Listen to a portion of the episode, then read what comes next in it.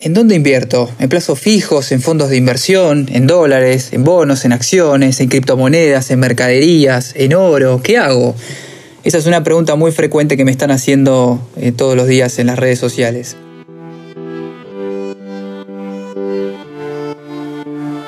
Comunidad Negocios, el podcast de Pablo Fabris.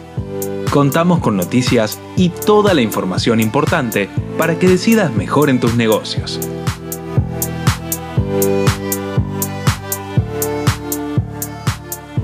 Hola, ¿cómo estás? Soy Pablo Fabris y te doy la bienvenida al capítulo 3 de mi podcast, Comunidad Negocios. Hoy vamos a hablar del tema de las inversiones.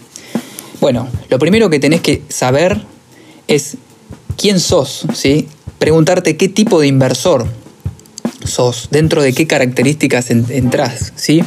Las cosas son distintas si se trata de una inversión para vos o si es una inversión para tu empresa, porque hay necesidades distintas. Dada la cantidad de consultas urgentes de las pymes que me surgieron esta semana, voy a hablar del caso de las empresas y en otro podcast voy a enfocarme en las inversiones personales. Pero te voy a decir algo que es común para todos, tanto para personas como para empresas. Antes de hacer cualquier cosa tenés que conocerte y conocer tu necesidad de liquidez. Si tenés compromisos asumidos para cierta fecha, tenés que tener plata para pagarlos. Por lo tanto, la inversión tiene un plazo.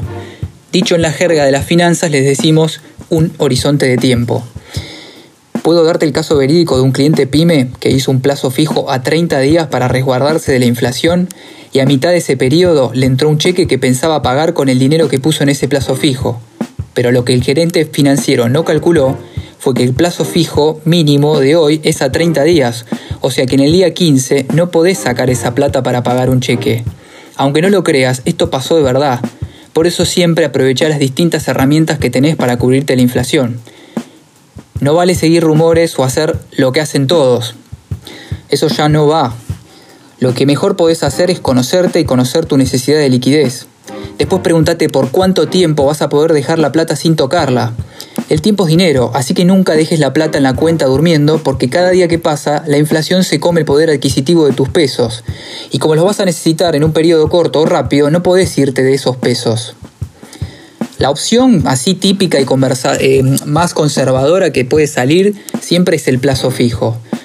Es la opción conservadora por excelencia y es básicamente, si no los conoces, si no estás familiarizado, es dejar la plata inmovilizada mínima por 30 días. Como empresa te va a servir si no la vas a necesitar por ese tiempo y prevés que las tasas van a bajar. Entonces, ¿esto qué quiere decir? Por ejemplo, te doy un ejemplo. Si te haces un plazo fijo a la tasa de hoy, que por ejemplo si hoy estuviera 20%, una tasa a 30 días, y estimás que para la semana que viene vaya a bajar a 16, vos ya te aseguraste congelarla al 20% y podés hacerte una diferencia si tenés un buen análisis de la coyuntura. Pero si no le calculaste bien el pronóstico y si las tasas suben al 24, perdiste de ganarte esos 4 puntos. Frente al tema de la consulta de los dólares, que es como muy frecuente, eh, te puedo decir que son útiles como para resguardarte, pero son menos líquidos que el peso. Si vos necesitas la plata rápida, vas a estar necesitando, eh, vas a estar dependiendo del valor que tenga la moneda hoy, y es una moneda muy sensible ante la volatilidad y la incertidumbre de mercado, sobre todo en este momento en el que estamos. O sea, de todos modos, esta moneda siempre crece, pero tenés que medirla en un plazo de tiempo. Te sirve más a largo plazo, si la vas a usar para el corto plazo podés perder. Lo mismo pasa con los bonos y las acciones. Dependiendo en el momento en el que estés, te va a convenir comprar o no, pero siempre te recomiendo que sepas en qué te estás metiendo antes de comprar. Muchas veces cuando se caen los bonos, las letras y las acciones por el piso, hay inversores que se dedican a comprarlos como caramelos porque el mercado tiene una reacción exagerada y después lo van a aguantar y los venden más tarde cuando se recuperan, sacando una ganancia importante. Pero ninguna de estas son herramientas líquidas para una empresa. Sí son mejores como para que vos pruebes en tus ahorros personales. Pero siempre te recomiendo que sepas del tema, que investigues, que indagues una herramienta más útil y con poco riesgo o un riesgo menor eh, para invertir en pesos siempre y cuando estés necesitando de liquidez rápida en el corto plazo, ¿no? Eh, pueden ser los fondos comunes de inversión. Muchas empresas no saben ni siquiera que existen y dejan la plata durmiendo en la cuenta, desvalorizándose. No, mal, error, nunca lo hagas. Los fondos comunes de inversión son una herramienta que utilizan bastante las compañías de seguros por, por lo seguras que son, ¿sí? Te preguntarás cómo funcionan. Bueno, Dicho en claro, te sirven para dejar la plata inmovilizada juntando intereses y cuando la necesites la puedes rescatar y devolverla a tu cuenta. Con esto te vas a resguardar de la inflación y vas a poder disponer de la plata cuando, cuando la necesites medianamente rápido, ¿sí? Por definición es, es un patrimonio conformado por distintos capitales entre los cuales vos vas a estar formando parte con tu inversión. Este patrimonio lo administra una sociedad gerente que va a buscar el mejor rendimiento para el grupo. Si vos entras en un fondo conservador, la sociedad gerente va a buscar el mejor rendimiento para tu perfil, entrando en inversiones estables y, seguras de corto plazo. ¿Qué tipo, mira, frente a la pregunta que vos me podrías hacer, que, es qué tipo de fondo de común de inversión me, me conviene hacer, bueno, hay distintos tipos de fondos comunes. Para lo que es inversiones corrientes, es decir, que vayas a necesitar rápido, te recomiendo que hables con tu banco o tu broker y le digas que es para un uso más bien conservador y que es solo para no dejar el dinero inmovilizado. Hay otros fondos que son para inversores de perfil de, mayor tolerancia al riesgo y, y la verdad que para este caso no te lo recomiendo. Si, sos ese perfil, digamos, te, recomendaría que lo hagas en, tus inversiones personales o si ya tenés un capital para operar diario en la empresa, pero no que, comprometas el capital diario de la empresa en una inversión de ese tipo. ¿sí? Quédate lo conservador porque es lo que vas a necesitar de momento. Eh, hay tres tipos de fondos comunes de inversiones. Tenés los T0, los T más 1 y los T más 2. La diferencia en estos tres es básicamente que el T0 se acredita la plata en el momento. Vos la necesitas hoy, se acredita hoy. El T más 1 es en 24 horas, siempre hábiles, acordate de esto.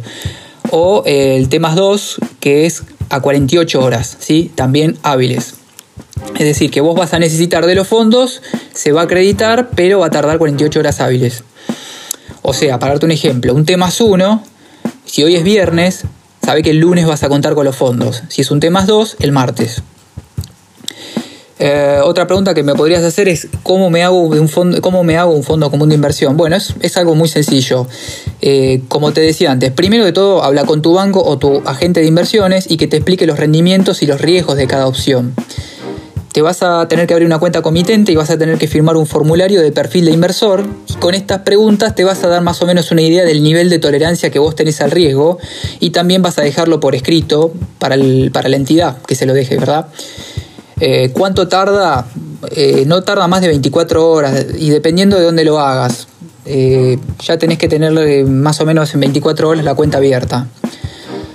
Costos no tiene, es un costo mínimo, es, puede llegar a tener un costo, pero es insignificante. No es algo que por lo que te vayas a preocupar. En lo que es las y como otras inversiones que me pueda llegar a consultar por lo que es criptomonedas, con lo que es criptomonedas yo te puedo decir que no te lo recomiendo como inversión de, corto plazo eh, para tu pyme, porque son muy volátiles y sobre todo en este momento del mundo aunque representan una gran oportunidad, te, recomiendo que no te precipites y que leas mucho del tema y preocupate bien por entender cómo funcionan todos los componentes que tiene. ¿sí? Así sabes exactamente dónde estás entrando. También tenés mucho cuidado con lo que es el, tipo de criptomoneda en el que, que vas a invertir, porque al no haber regulación hay muchos fraudes. Más adelante voy a estar volcando documentación y generando contenidos sobre este tema, porque la verdad que es fascinante y es muy amplio, y me gustaría poder hablar con algún idóneo, alguna persona especialista en esto. Como otra opción de las, de las consultas que me hacen frecuentemente eh, y más a largo plazo, ya que estamos en medio de una pandemia, es el tema de stocks. Contemplalo como una opción. Tené presente también que hacer acopio de tus stocks eh, de tus stocks, de tu mercadería, dependiendo si es pedrecedera o no, obvio, te puede cubrir de la variación de los precios. Porque ante el cambio de precios tu mercadería se va a revaluar. Conozco el caso de, distintos industriales que se acopian, invierten en, acopio de, materiales, porque eso se va a revaluar. Entonces cuando la actividad se, mm, cuando la actividad se reactive, valga la redundancia, ellos van a tener la mercadería ya revaluada al valor eh, de mercado. Y en cuanto al oro, lo que te puedo llegar a decir es que más adelante voy a hacer un podcast específico porque esto es más aplicado a lo que es eh, inversiones o, ahorros personales. Así que en síntesis de todo lo que hablamos, te puedo decir, ante todo, conocete. Conoce en cuánto vas a necesitar de esa plata. Si la vas a necesitar en breve, o sea, lo que, lo que va del mes, metete en un fondo común de inversión porque vas a dejar la plata estacionada en una inversión de mínimo riesgo y cuando la necesitas la rescatás y así te evitas que pierda su valor. Acordate siempre de fijarte que sea T0 o T más 1 o T más 2. Antes que nada, pedí la info de cómo está compuesto ese fondo. También otra cosa es que nunca dejes la plata durmiendo en la cuenta, porque el tiempo es plata, el tiempo es dinero, ¿sí? Si no lo vas a necesitar por el momento y no te gusta entrar en muchos riesgos, contempla la opción de moneda o de comprar mercadería. Y para otras inversiones como más personales tenés lo que son los bonos, las letras, las acciones, las criptomonedas y el oro. Bueno, espero tus preguntas si, si sabías, eh, si conocías todas estas opciones. ¿Qué opinas? ¿Invertirías en alguna de ellas? Bueno, te invito a que te suscribas en mis redes para recibir novedades y buscame como comunidad de negocios, tanto en Instagram, mis podcasts, Facebook y LinkedIn. Muchas gracias por tu tiempo y te mando un abrazo grande. Gracias.